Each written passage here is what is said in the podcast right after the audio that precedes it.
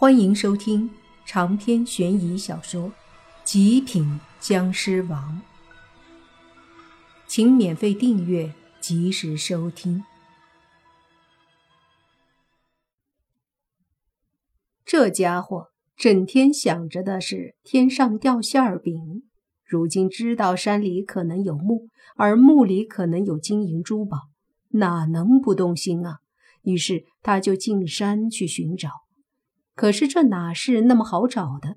他一连花了一个月也没有找到，最后也就放弃了。毕竟他懒，找了一个月已经很不错了。接下来还是老样子，他整天无所事事，尽管饭都快吃不上了，也不想干活。最后还真就吃不上饭了，不得已他又去找木。这次。去到了山里更远的地方，没吃的，口也渴，就看到两山之间有一个水潭，便过去喝水。正趴在水面喝着，就看到了水潭对面的岸上是一个空旷的山洞。一想到那个墓，就觉得会不会在这里面？毕竟古墓不都会尽量利用这种自然环境吗？正在他这么想的时候。那对面的山洞里，居然飞出了一团灰色的光团，光团在水潭上飞了一圈，周炳整个人都惊呆了。更让他恐惧的是，光团最后在潭水后面的山洞里化成了一个淡淡的道士模样的人影。这时他吓得腿都软了，就听那人影。居然对他说话，说他需要帮助，如果周炳愿意帮他，可以给他金银珠宝。周炳当时支支吾吾的问任影要什么，任影说要未成年孩子的魂魄。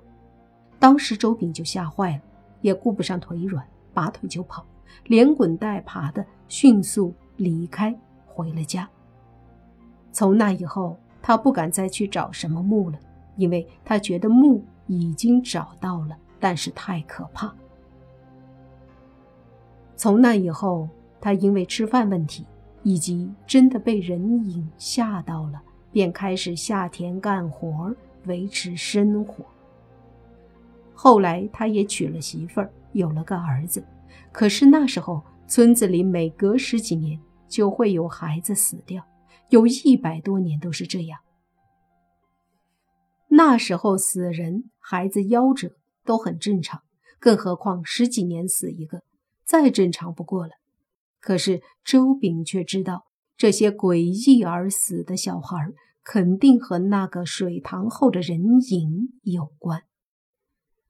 后来，他儿子五岁的时候失踪了，这下周炳想起了村子里十几年前死的那个他的小伙伴。当初不也是无缘无故失踪，然后身体完好无损的被发现在山林，却已经死了。周炳慌了，他知道一定是那个人影害的。他给家里人说了，妻子和父母都很担心，于是，一家人去村子找村长，说周炳当初看到的东西，但没有人相信他。因为周炳以前的人品就不怎么样，何况这种事这么玄乎，再加上那时候家家户户都快吃不上饭了，谁还管这些？村里人没有把周炳说的话放在心上，于是他们一家人也没办法，就准备自己去那个水潭。可是走到山岭的时候，就发现了他儿子的尸体了。一家人顿时崩溃了，那么小的孩子就这么死了，对着一家人来说简直是晴天霹雳。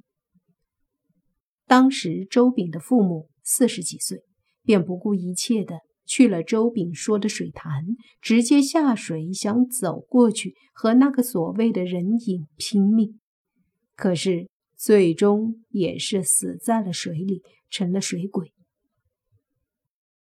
遭逢这样的变故，一家人老的、小的都死了。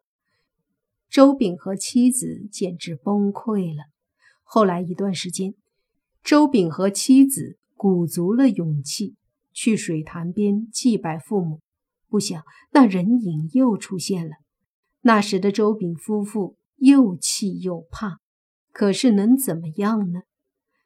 那人影再次询问周炳愿不愿意帮他，而周炳这次犹豫了。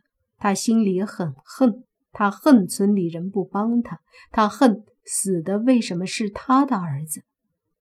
接连的打击，加上他本就不纯的人品，终于让他有了一个疯狂的想法。于是他答应了帮助那个人影，帮他想办法弄小孩到偏僻的地方，然后人影动手劫走小孩，吸食魂魄。而作为报酬，每次会给他一件墓里的陪葬品。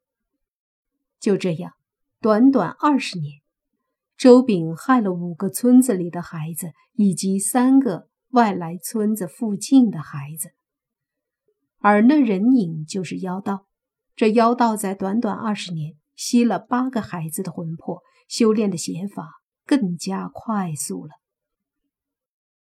后来，周炳又生了个女儿，他自然不会让自己的女儿被害，所以村子里的孩子被他送给了妖道，唯独自己的女儿一点事儿也没有，他也一点不担心。这一切都在莫凡的猜测中，也符合了所有的逻辑。莫凡看着周炳，最后说：“因为你的孩子没了。”就害了人家的孩子，实在是不知道说什么好了。这样的人世上很多，就像何主任和何叔两兄弟，他们何尝不是把自己身上的痛苦带给了无数的无辜的人？这时，周炳说：“我都交代了。”这一切都是那个虚影，都是妖道做的。缓缓起身，莫凡说：“一切都是你们自作自受。纵然有那妖道从中作梗，可真正邪恶的还是你们的内心。没什么好说的了，毕竟那么多幼小的生命，你们应该为此负责。另外，那个妖道……”他也逃不掉，于公于私，我都不会放过他。莫凡说着，眼中的怒火不加掩饰。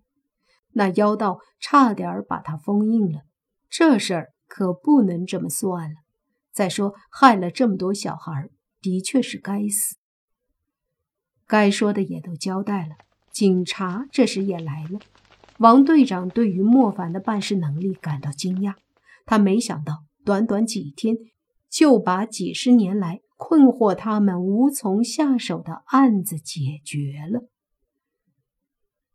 和王队长把一切过程说清楚后，就让王队长把两夫妻带走，而妖道则需要莫凡继续处理了。整个过程中，那个十七岁的女孩都没有说话，但是看得出。他担心父母。警察走后，莫凡回头看了眼那女孩，想说什么，最后还是没说。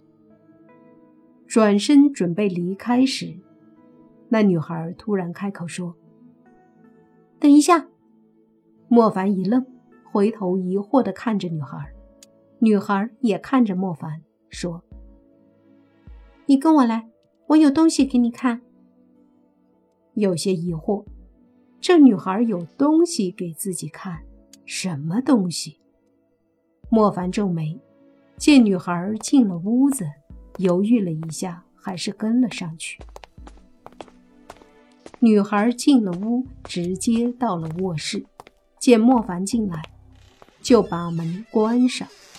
莫凡问：“什么东西？”那女孩看着莫凡。让莫凡转过身，莫凡心想：难不成还有什么秘密？不过也不怕，就转过了身子。不一会儿，女孩让他转过来，莫凡带着疑惑转过身一看，却是愣住了。我只有一个要求，放过我父母。女孩站在莫凡面前，浑身上下脱得一干二净，就这样赤裸裸的站着。